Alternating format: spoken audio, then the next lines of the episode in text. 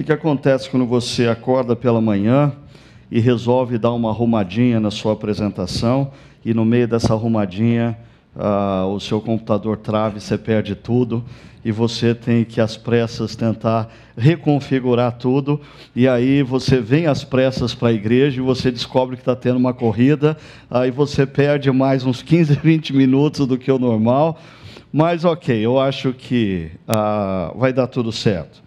Muito bom estar aqui com vocês nessa manhã. Bom também estar com o pessoal que nos acompanha sempre pela internet. Ah, que Deus esteja nos abençoando profundamente na reflexão que nós teremos ah, hoje. A gente está estudando essa série. Não pega bem, não pega bem dizer que segue a Jesus. E hoje a gente vai falar sobre não pega bem dizer que segue a Jesus e ser mascarado ou exibido, ou mascarado e exibido. Ah, eu queria começar dizendo para vocês que eu tenho plena convicção de que a grande maioria das pessoas que acabaram de escutar esse tema acham que elas não têm nada a ver com isso, porque é claro, assim, nós não somos mascarados e exibidos a ser mascarado, ser exibido é coisa assim de jogador de futebol, de modelo, uh, de ator ou atriz de Hollywood. Nós não somos exibidos, nós não somos mascarados, nós somos pessoas, uh, afinal de contas, nós somos discípulos de Jesus. E discípulos de Jesus não são exibidos ou mascarados. Concordam comigo? Concordam ou não? Uh, o problema é que não existe nada mais perigoso do que ah, essa característica do ser exibido, do ser mascarado, quando associada à prática da religião. Ah, existe um perigo muito grande no orgulho espiritual, no orgulho religioso, muito grande, muito grande. Ah, por exemplo, existem pessoas ah, que consciente, mas eu vou deixar bem claro, algumas inconscientemente. Mas eu espero que essa reflexão traga à tona o que é inconsciente para o consciente. Ah, algumas pessoas, elas no fundo, no fundo, se orgulham da sua ortodoxia teológica. Elas se orgulham de lerem pensadores profundos, elas se orgulham de terem lido o que outras pessoas ainda não leram. Elas se orgulham de já terem lido as Institutas de Calvino. Ah, elas se orgulham de já ter feito um curso de teologia, mesmo que à distância. Os outros pobres mortais não fizeram um curso de teologia. Ah, elas se orgulham ah, de ah, ah, pertencerem a uma classe teológica reformada, caracterizada pelo pensamento e pela tradição puritana. Ah, coitado dos outros que nem sabem o que isso quer dizer. Ah, existem pessoas que se orgulham dos seus cargos e funções eclesiásticas. É assim, ah, nos mais variados meios ah, eclesiásticos, quer sejam ah, presbiterianos, quer sejam batistas, metodistas, luteranos, ah, católicos romanos. Existem pessoas assim que, quando chegam num ambiente, ah, elas se colocam em pé e dizem: ah, Eu sou o diácono da primeira igreja batista ou da primeira igreja presbiteriana, eu sou o presidente do sínodo, ah, eu sou o presidente do presbitério. Ah, sutilmente as pessoas começam a ter orgulho da posição que elas ocupam, ou então ah, existe o orgulho da própria vida moral, e aqui a gente começa a entrar em algumas coisas interessantes, porque não é errado você ter uma vida moral, reta. Não é errado você ser eticamente correto, mas a linha é muito tênue entre você ser isso e você gradativamente começar a achar que você é melhor do que os outros, porque você é e os outros não são. Ah, existe o orgulho ah, do tempo dedicado à Bíblia e oração. Ah, mais um item muito importante. Ah, todo discípulo de Jesus, deixa eu repetir isso, todo discípulo de Jesus deve passar diariamente um tempo aos pés de Jesus, lendo a palavra e orando. Não existe problema nenhum nisso, não existe pecado nenhum nisso. O problema é quando isso começa a colocar na minha mente, no meu coração, uma espécie de paradigma de medição quão melhor eu sou do que o outro. Uh, na última semana eu tive um tempo de duas horas de leitura da palavra por dia. Eu tenho orado, inclusive, por você, cerca de uma hora e meia por dia. Eu estou desempregado, por isso eu tenho tempo para essas coisas, mas ah, você, quando estava de férias, não fez isso. Ah, o que? Você só lê dez minutos a Bíblia por dia? O que? Você, você passou dias da semana sem ler a palavra? A prática da devoção é algo bom. No entanto, sutilmente pode se tornar a base de orgulho. Ah, aqui está um outro item. Pessoas que se dedicam à ajuda dos menos favorecidos. Pessoas que se dedicam aos pobres, quer financeiramente, quer ah, dedicando tempo a uma organização que se dedica ao pobre. Ah, eu, eu, eu, eu diria, existem pessoas que, inclusive, ah, por terem uma profunda compaixão do pobre, por terem uma profunda afeição ao trabalho com o pobre, começam até se privar de determinadas coisas e começam a não investir na sua própria vida, na sua própria aparência, ah, na sua própria vestimenta, no seu próprio carro, por quê? Porque ele se importa com o pobre. E você olha essa pessoa e você diz: que pessoa humilde. Ah, mas talvez você não saiba, ela tem um profundo orgulho da humildade dela. Ela tem um profundo orgulho dela não ser orgulhosa e vaidosa como outros. Ela tem um profundo orgulho de ter um carro velho, de usar roupa velha, porque ela se dedica aos pobres e ela ama os pobres, enquanto os outros pecadores não fazem isso. Ah, perceba, existe uma linha muito tênue na caminhada cristã entre a virtude e o pecado. Você já parou para pensar nisso? Por exemplo, você veio essa manhã aqui. Isso é uma virtude. Ah, porque ah, estar na comunidade cristã aos domingos, adorando a Deus, ouvindo a palavra de Deus, é uma virtude. Ah, mas você pode ter vindo aqui hoje para que ninguém te incomode durante a semana, dizendo que você não apareceu, que você não cumpriu sua responsabilidade, você estava na escala e não veio. Ou o pastor eh, de campo não ligue para você na segunda-feira dizendo: o que, que você estava fazendo? E você não quer dizer para ele que você ficou dormindo. Eh, em outras palavras, rapidamente, o que parecia ser uma virtude, no fundo, no fundo, é um pecado. Porque você está fazendo para homens. E Deus conhece o seu coração. Ah, pensando nisso, é, me veio à mente um filme antigo, ah, não era nem da época do HD, então eu vou mostrar um trecho do filme, você vai ver que a qualidade não é tão boa, tenham paciência, jovens.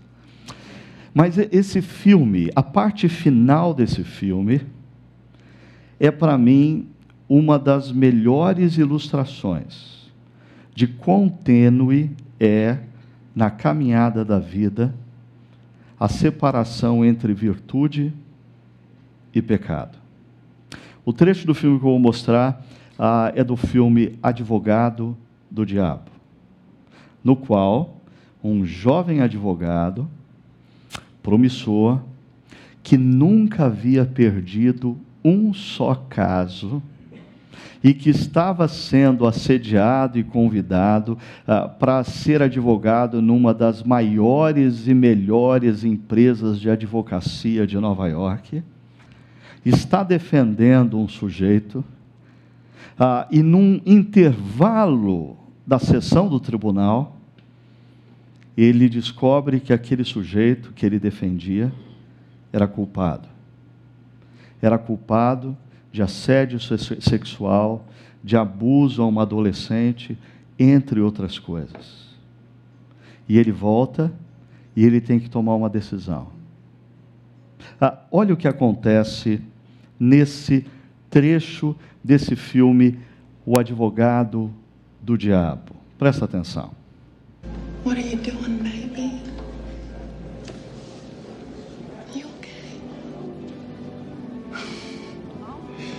I am now.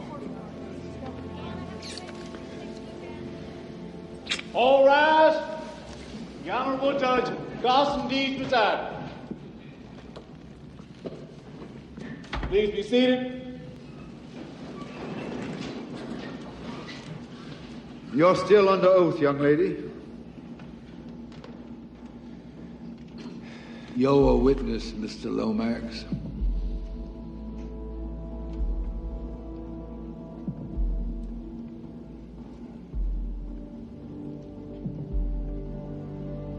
Mr. Lomax?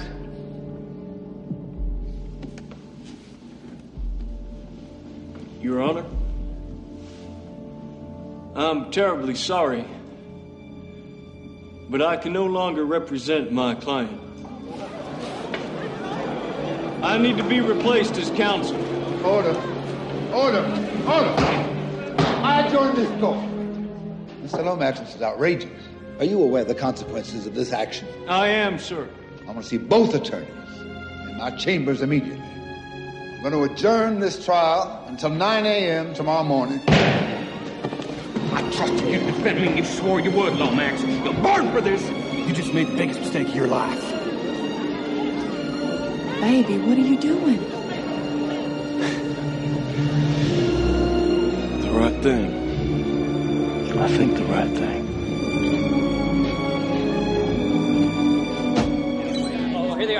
Are you gonna be disbarred? I don't know. Hey, Kevin, how's it feel to lose your first tag? No comment. Hey, come on, ain't fair to talk to him all at once. 8 o'clock tomorrow morning, press conference, right? Here, he ain't gonna talk to you now. 8 o'clock tomorrow morning. Neil?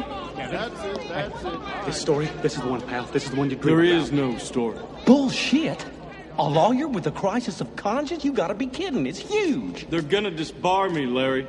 Right about that. Wait a second. Can they do that? Not when I get through with the story. We gotta talk, Kevin. You gotta give me an exclusive. This is wire service. This is 60 minutes. This is a story that needs to be told. It's you. You're a star. Baby. Call me in the morning. You got it. First thing. Bye, Larry.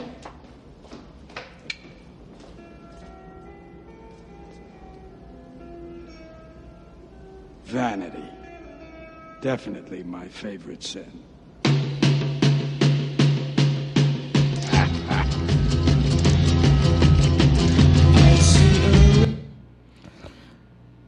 Você percebe esse jovem advogado toma a decisão certa. E a decisão certa tem uma implicação: a imagem pessoal dele. Ele ia perder com aquela decisão.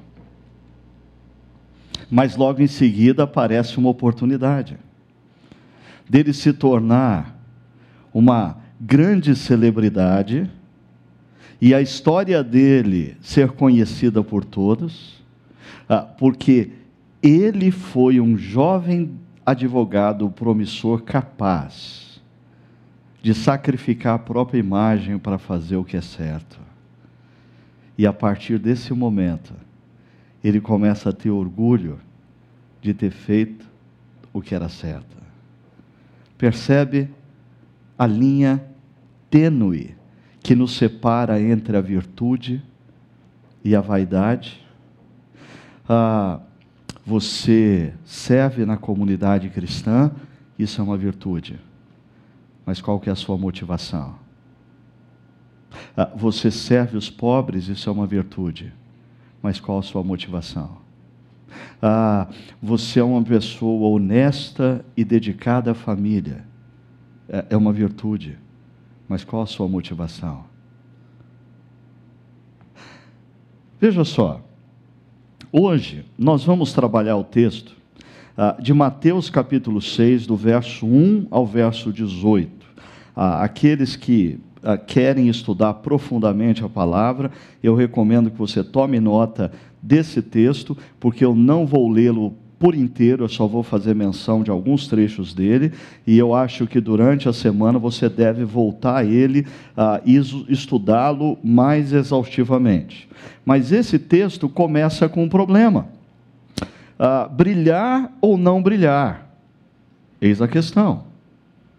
Uh, veja só, no primeiro verso desse texto, Jesus diz assim: tenham o cuidado de não praticar suas obras de justiça diante dos outros para serem vistos por eles. Ah, deixa eu dar aqui agora uma pincelada na cultura da época de Jesus. Ah, Jesus está falando numa cultura judaica. Na cultura judaica, o padrão uh, de religiosidade acima da média era mantido por um grupo chamado de fariseus. E para os fariseus, três coisas eram muito importantes, eram como alicerces na construção de uma vida piedosa, de uma vida agradável a Deus. Primeira coisa, dar esmolas. Em outras palavras, exercitar a misericórdia. Segundo, orar. Em outras palavras, exercitar a devoção. Terceiro, jejuar. Ah, em outras palavras, exercitar a dependência de Deus. Então, na mente da religiosidade da época, daqueles que ouviam Jesus, essas três coisas funcionavam como as obras de justiça, os alicerces sobre os quais eles deveriam construir uma vida piedosa. E Jesus está dizendo assim: olha, tenham cuidado de não praticar suas obras de justiça diante dos outros para serem vistos por eles. Ou seja, Cuidado para não jogar para a torcida, cuidado para você não fazer o que você faz, porque as pessoas estão olhando. Você fazer o que você faz com medo do que as pessoas vão pensar de você.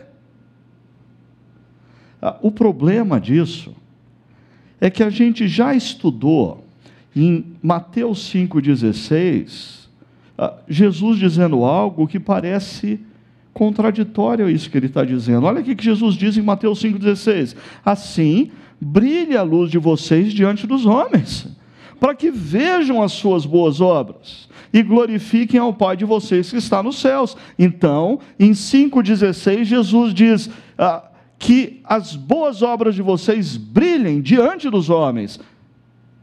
Em capítulo 6, verso 1, Jesus diz: ah, Cuidado para que as obras de justiça de vocês não sejam vistas pelos homens. Ah, deixa eu mostrar isso para vocês através de um quadro. Olha só, em Mateus capítulo 5, verso 26, Jesus começa com um imperativo: brilhe, brilhe, brilhe. É um imperativo para você brilhar na sua vida. Mas no capítulo 6, verso 1, Jesus diz: tenham cuidado de não praticar aí olha só, ah, volta para o verso 16 do capítulo 5. Jesus diz: brilhe a luz de vocês. Capítulo 6, verso 1, Jesus diz: tenham cuidado de não praticar suas obras de justiça. Olha a semelhança agora aqui, diante dos homens, diante dos outros. Ah, e a semelhança continua. Capítulo 5, para que vejam as boas obras. Capítulo 6, para serem vistos por eles. A diferença é que o capítulo 6, verso 1, agora tem um ponto final. Acabou a ideia. E o capítulo 5, verso 16, tem uma frase ainda: E glorifiquem o Pai de vocês. E aqui não existe essa frase. Ah, então, a questão na vida não é você ah, não viver uma vida ah, de destaque na sua profissão, ah, você não ter preocupação em fazer o que é certo, em ajudar pessoas, porque senão ah, as pessoas vão perceber você e você não vai estar ouvindo o que Jesus disse no capítulo 6, verso 1. Não. a grande questão é a motivação. Para quem você faz? Para quem você faz? Um outro filme antigo, Carruagem de Fogo, mostra aquele corredor uh, de 19, da Olimpíada de Paris de 1930, uh, ah, correndo. Posteriormente, ele se tornou missionário na China e no seu diário ele escreve para sua irmã, dizendo: Quando eu corro, Deus sorri. Para mim, isso é icônico.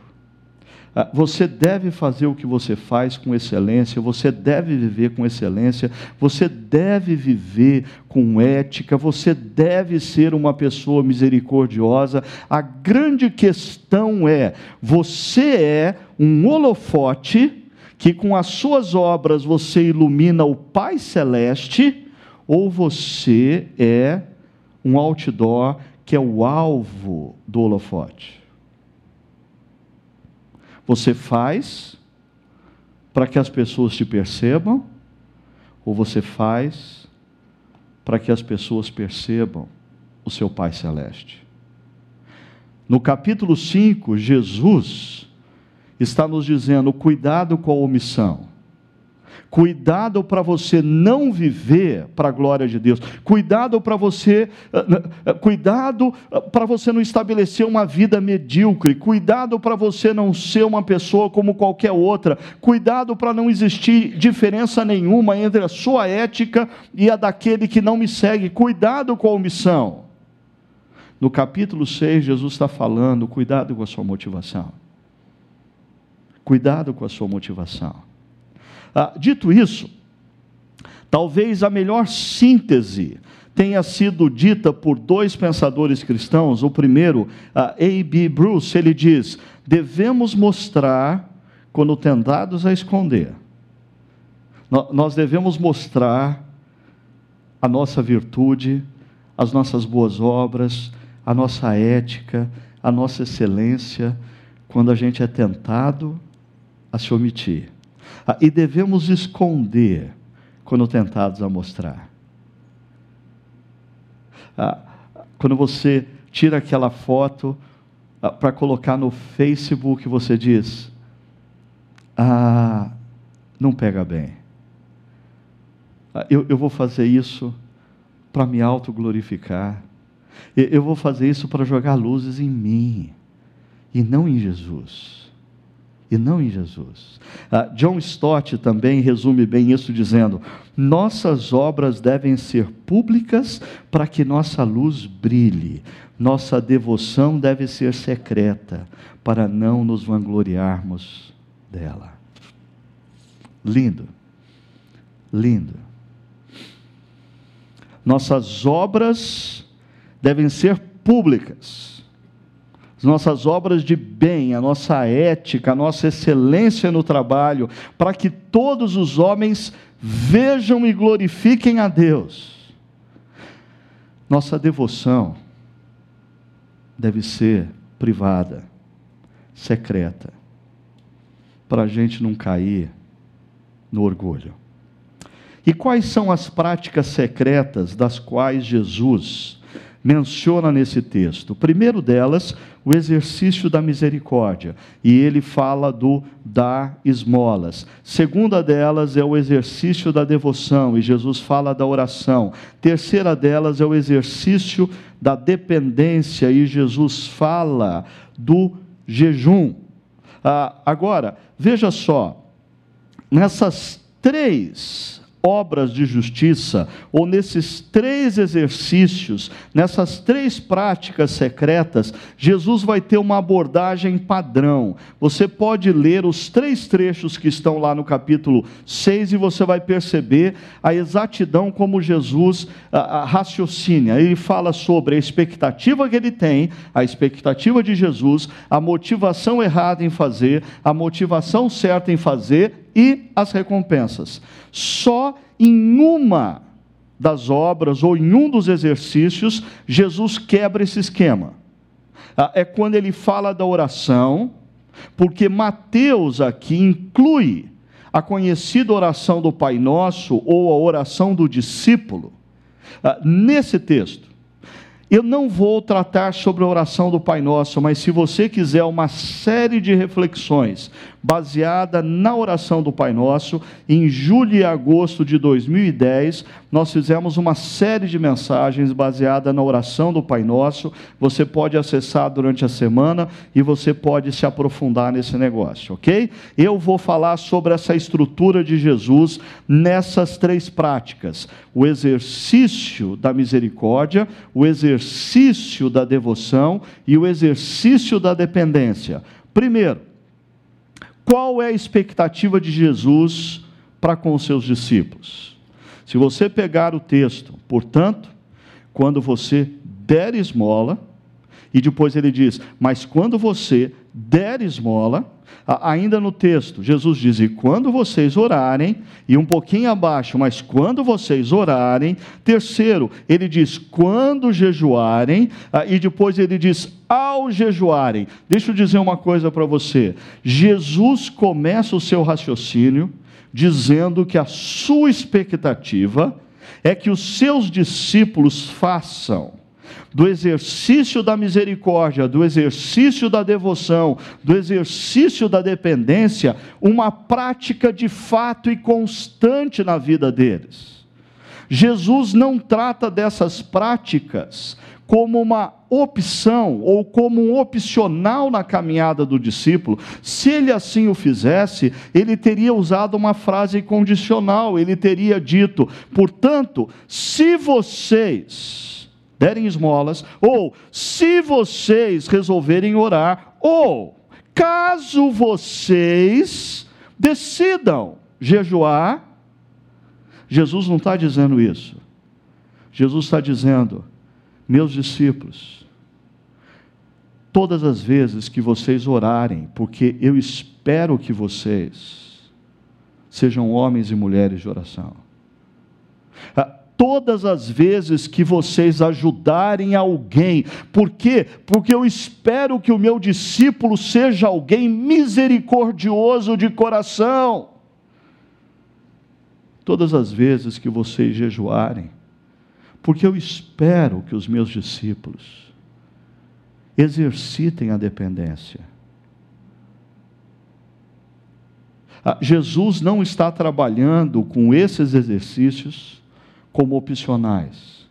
Ele está trabalhando como uma consequência direta, ah, na qual ele, ele espera que os seus discípulos façam isso. Ah, agora, ah, ele vai falar sobre a motivação errada. Primeiro, a motivação errada no exercício da misericórdia. Ele diz: não anuncie isso com trombetas. Quando vocês derem esmolas, não fiquem anunciando isso. Ah, alguns comentaristas entendem que esse soar das trombetas, na verdade, ah, é uma alusão ao recipiente na sinagoga na qual eram depositadas as ofertas, os dízimos ritmos e com um barulho, ah, como era de metal, o barulho das moedas soando. Naquele recipiente chamava a atenção das pessoas no ambiente. Então o sujeito esperava para dar a oferta dele na hora que a sinagoga estivesse mais cheia. E, se, se, não tivesse ninguém na sinagoga, ele sentava e esperava. A hora que estava cheia, ele ia lá e fazia questão assim de não só colocar no fundo, ele pegava e levantava a mão assim, fazia bastante barulho, né? E todo mundo, nossa, quem que foi? Quem que foi? Jesus diz: quando vocês derem esmolas, não anuncie isso com trombetas, como fazem os hipócritas nas sinagogas e nas ruas, a, a fim de serem honrados pelos outros. Qual é a motivação deles? Serem honrados pelos outros. Olha no exercício da devoção na oração. Não sejam como os hipócritas. Eles gostam de ficar orando em pé nas sinagogas e nas esquinas a, serem de ser, a, a fim de serem vistos pelos outros. Qual é a motivação deles? Serem vistos pelos outros. Aqui outro detalhe cultural. Ah, o judeu, ah, nos tempos de Jesus, ah, tinha o hábito de orar três vezes ao dia. Se você pegar a história do profeta Daniel, o profeta Daniel ah, ora três vezes ao dia. Se você pegar o livro dos apóstolos, Atos dos Apóstolos, você vai perceber ah, que na hora da oração, Pedro, ah, Pedro e João estavam subindo ao templo. Agora, esses três horários no dia, você pode programar a sua agenda, se você vai orar três vezes ao dia, você pode programar a sua agenda de tal maneira que esse horário da oração seja o horário aonde você vai estar no lugar mais tranquilo possível. Mas o que que os fariseus faziam? Muito pelo contrário, eles calculavam a agenda deles para que no momento da oração eles estivessem na esquina, talvez mais agitada da cidade de Jerusalém, no canto da cidade onde tivesse mais pessoas. E aí eles paravam e passavam a orar, porque olha, eles não importa o que eles estejam fazendo, quando dá da hora de oração, eles param e oram, e aí as pessoas olham. E ainda, quando Jesus fala do exercício da dependência, ele diz: se vocês jejuarem, não mostrem com aparência triste, eh, como os hipócritas, pois eles mudam a aparência do rosto, a fim de que os outros vejam que eles estão jejuando. Você percebe que a motivação nos três exemplos é que as pessoas me vejam, que as pessoas me notem, que as pessoas me admirem. Você pode estar fazendo a coisa certa com a motivação errada. E esses são só três exemplos, isso se aplica a muitas outras coisas na vida. Fazer as coisas certas com a motivação errada. Fazer as coisas certas sendo alvo do holofote e não sendo um holofote que ilumina o Deus Pai, a fonte da vida, o meu redentor, aquele que tem feito a obra na minha vida e me capacitado a toda boa obra. Ah, você deve ter notado que Jesus usa por três vezes esse termo hipócrita. Notou? Ah, não ah, como fazem os hipócritas nas sinagogas, não sejam como os hipócritas, não mostrem uma aparência triste como os hipócritas. Quem são os hipócritas? A, palavra hipócrita, Jesus resgata a, do termo grego, que era atribuído ao artista no teatro grego. Ah, e o artista no teatro grego, ele desempenhava diferentes papéis, mudando a máscara. O mesmo artista na peça ah, ele desempenhava diferentes papéis, ah, mudando a máscara que ele tinha sobre o rosto. E Jesus pega esse conceito do artista grego, que era chamado de hipócrita, e vai dar esse conceito ah, uma conotação negativa que até hoje nós usamos, dizendo: não façam como estes que fazem o que é certo para terem o aplauso das pessoas, que fazem o que é certo exteriormente, com máscaras, porque a motivação do coração não é boa. O meu discípulo faz o que é certo, preservando e cuidando do coração.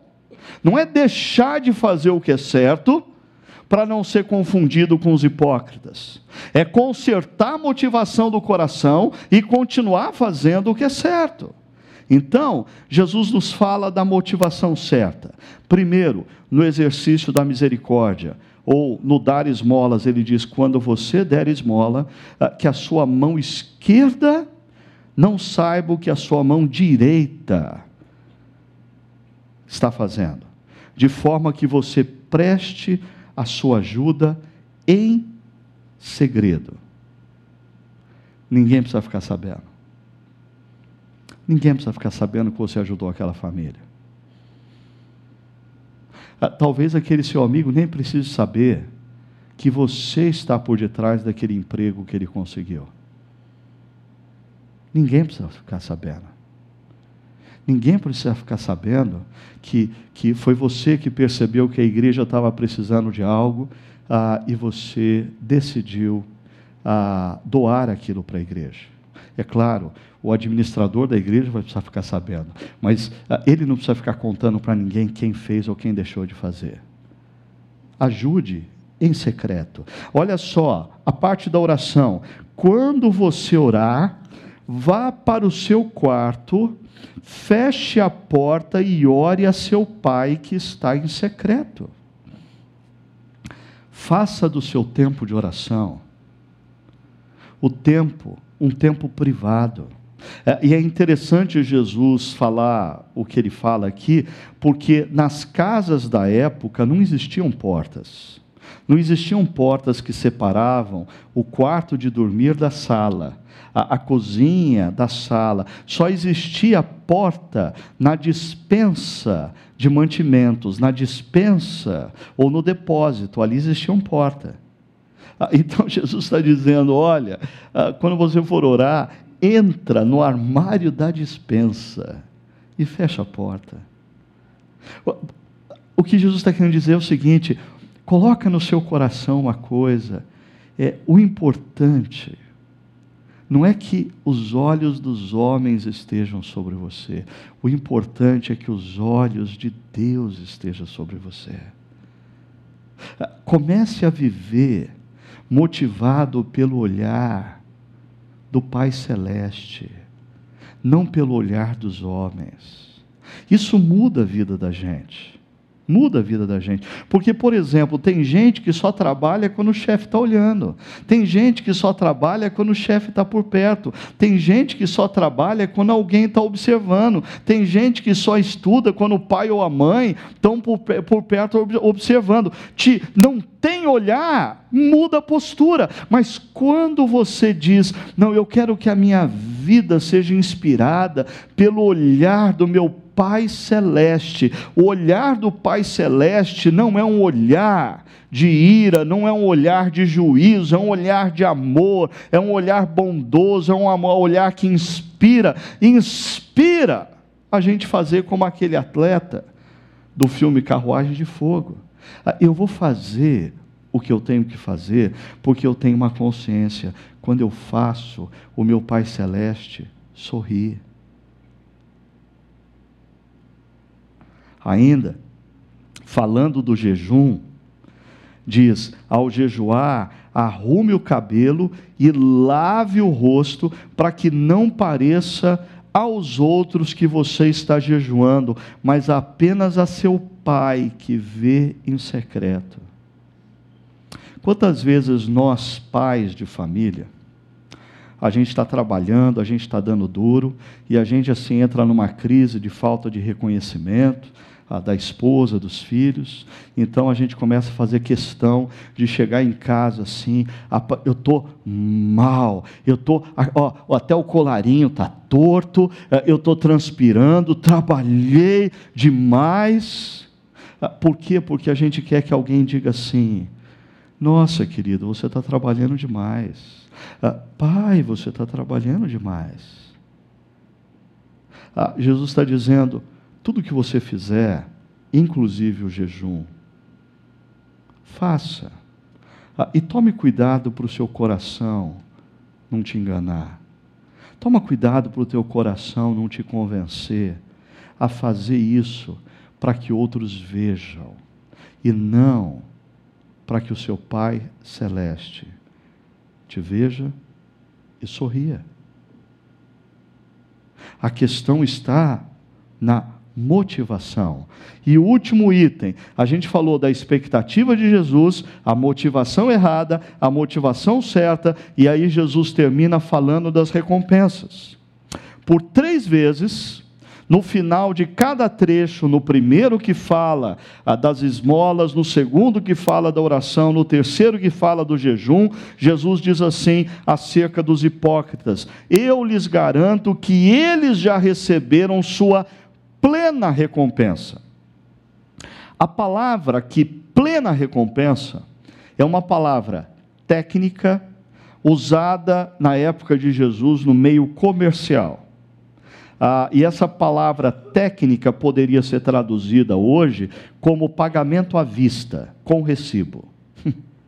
então é mais ou menos assim: quando eu elaboro um estudo e prego, pensando em ser notado e ser admirado, e aí termino, e você vem e diz, pastor, que maravilhoso.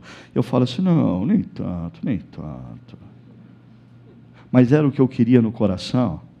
O que Jesus está dizendo, ok, você já recebeu o pagamento à vista.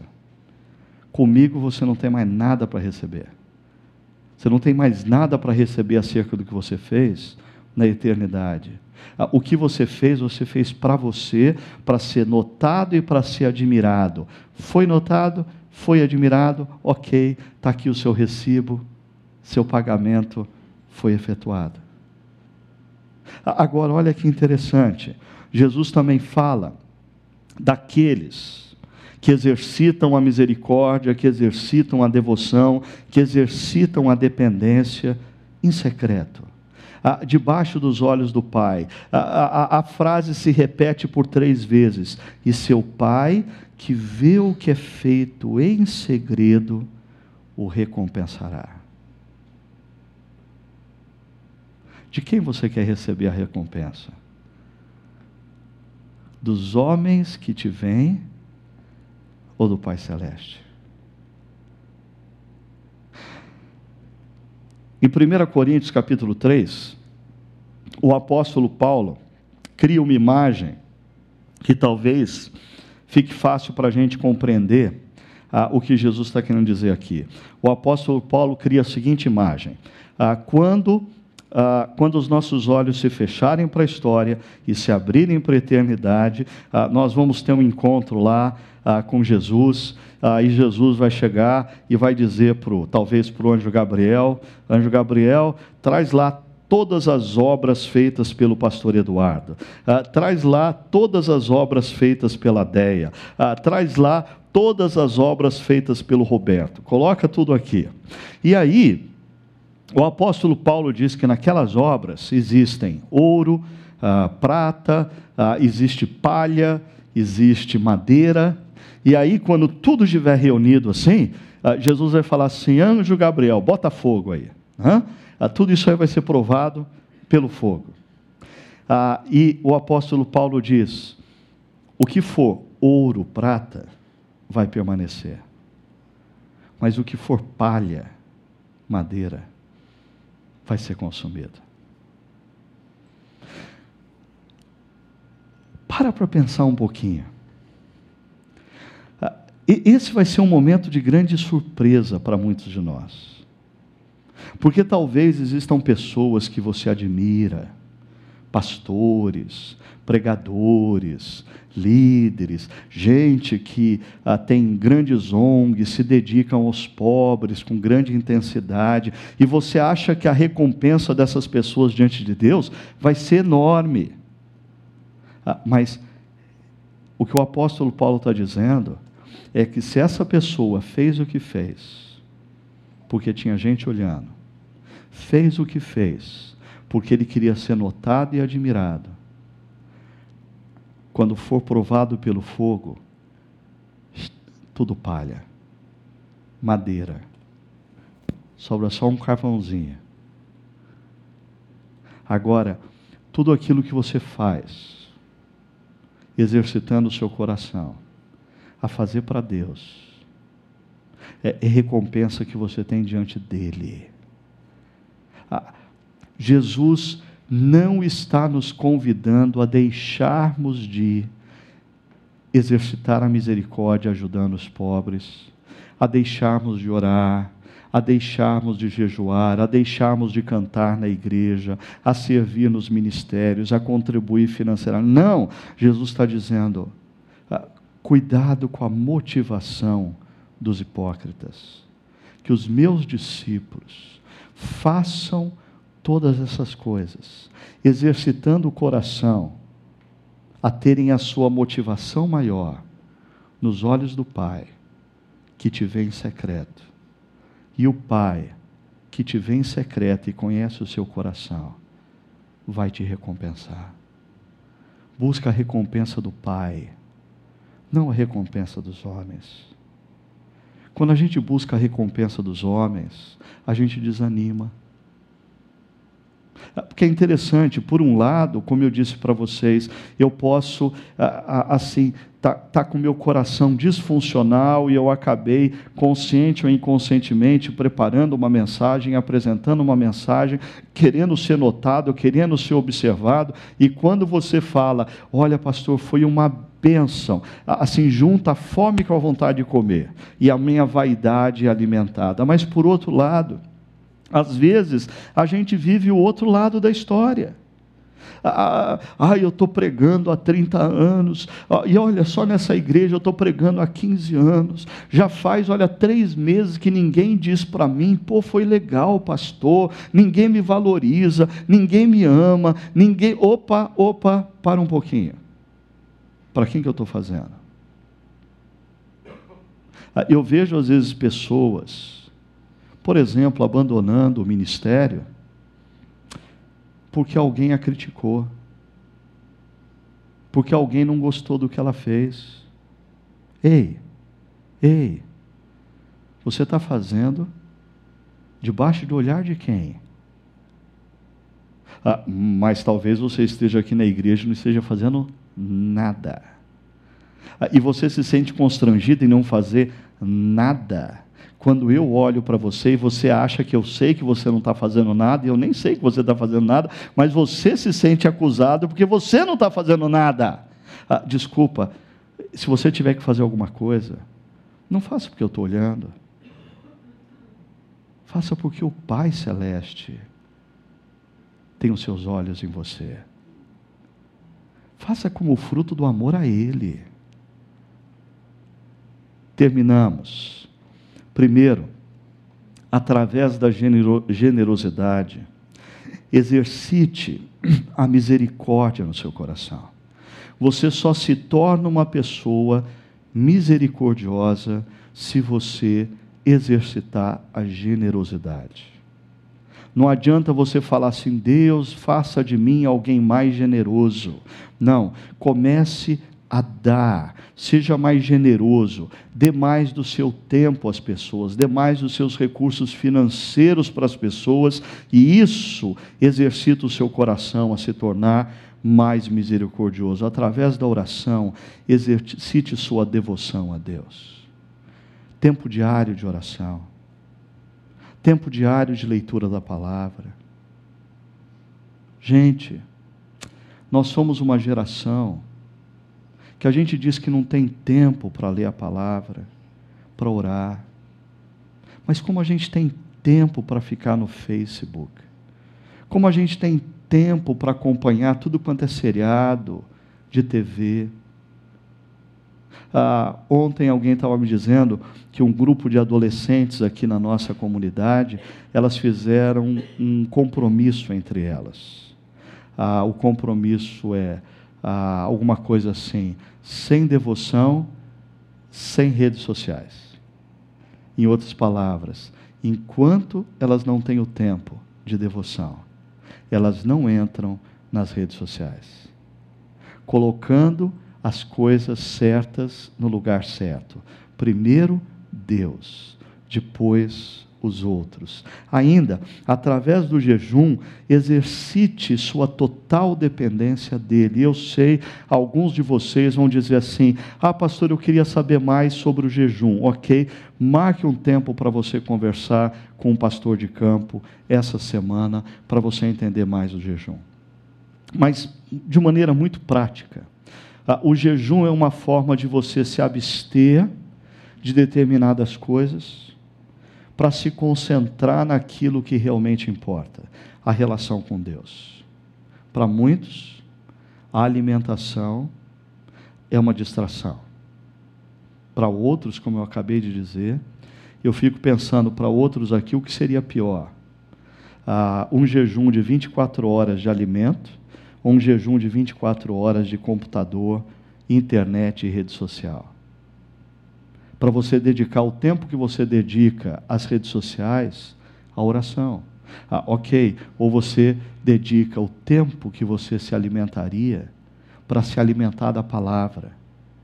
Busque orientação sobre isso. Ainda, brilhar ou não brilhar, eis a questão. Cuidado, não confundir humildade com comodidade. Tem gente que você pensa que é humilde. Não, ela não é humilde, ela é acomodada. É, ela é relaxada. É. Assim, ah, eu, eu, eu, eu, eu não canto na equipe de louvor porque eu, eu, eu, eu não quero aparecer lá na frente. Ah, eu prefiro cantar no meio das. Que, você não quer estar sete horas da manhã aqui para ensaiar. Você não quer ter compromisso a cada 15 dias. É isso que você não quer. Não é uma questão de humildade, é uma questão de comodidade. Não, eu contribuo com o projeto Soprar. Uh, eu, eu, eu, não gosto de aparecer lá todo sábado, porque eu não quero ser conhecido pelos homens, então eu dou dinheiro. Não, você dá dinheiro porque o sábado de manhã você vai para o clube. Você não quer abrir mão do tênis, do joguinho de futebol, da caminhada no taquaral, porque te custa mais caro o tempo do sábado do que o dinheiro que você dá ao projeto Soprar. Não confunda humildade com comodidade. Brilhe para a glória de Deus. Jesus não está dizendo, deixem de brilhar. Jesus está dizendo, brilhem para o Pai. Sejam holofotes que iluminam o Pai. E última coisa, três exercícios para não se perder na medida em que você brilha. Ok? Primeiro, Sirva as pessoas simples e pobres. Eu me lembro quando uma pessoa nessa comunidade falou assim: Pastor, eu quero servir, ah, mas eu quero servir ah, no estacionamento. Ah, porque a semana inteira no meu escritório eu chego, o manobrista estaciona o meu carro, eu entro, a secretária vem trazer cafezinho, quase que me dá cafezinho na boca, eu não tenho que fazer nada, eu passo a semana inteira sendo servido. Na comunidade eu quero servir. Isso faz bem para o coração. Assim você, você sacrificar a sua comodidade, você sacrificar o seu tempo para se dedicar em algo que você vai servir outros. Segundo, dedique-se diariamente à oração. Isso vai fazer com que você brilhe e não se perca. Porque quando você entra no quarto secreto e ora assim: Pai nosso que estás nos céus, santificado seja o teu santo nome, venha o teu reino. Opa, você se lembra que o que você está fazendo não é acerca do teu reino, é acerca do reino dele. A oração nos preserva. E por último, jejue com regularidade. Resgate essa prática no seu dia a dia. Resgate essa prática uma vez por mês, de se dedicar à oração, à leitura da palavra, para declarar a Deus: Deus, a fonte da minha alegria não é o alimento, não é a internet, não é a televisão, não é o esporte. A fonte da minha alegria é o Senhor e a palavra que vem do Senhor. Vamos orar? Senhor, nós nos colocamos inteiramente nas tuas mãos e pedimos que o Senhor ilumine o nosso interior, para que venhamos a perceber esses pecados que ficam em cantos escuros das nossas almas, que não são percebidos por aqueles que nos veem no exterior, mas o Senhor é o Pai Celeste que tudo vê, e o Senhor ilumina esses pecados nesses cantos escuros, não porque deseja nos acusar, mas porque deseja nos libertar esses pecados em cantos escuros fazem mal para as nossas almas, fazem mal para as nossas vidas. E como um bom pai, carinhosamente o Senhor nos aponta esses pecados. Senhor, que nessa manhã nós tomemos a decisão de brilharmos para a tua honra e para a tua glória mas tomarmos cuidado para, em meio a essa missão, não passarmos a brilhar para nós mesmos. Por isso, Senhor, que o serviço e o cuidado dos mais simples e mais pobres tenha espaço nas nossas agendas, que a oração e o jejum sejam resgatados na nossa prática como discípulos. Pai, guarda o nosso coração, para que tudo quanto estejamos fazendo de bom, estejamos fazendo motivados pelo teu olhar e não pelo olhar de homens e mulheres que nos cercam. Faz de nós holofotes, que as nossas luzes, que as nossas obras, que o nosso serviço brilhe brilhe para iluminar o Senhor e que homens e mulheres possam reconhecer no Senhor a fonte de tudo que está acontecendo nas nossas vidas e histórias.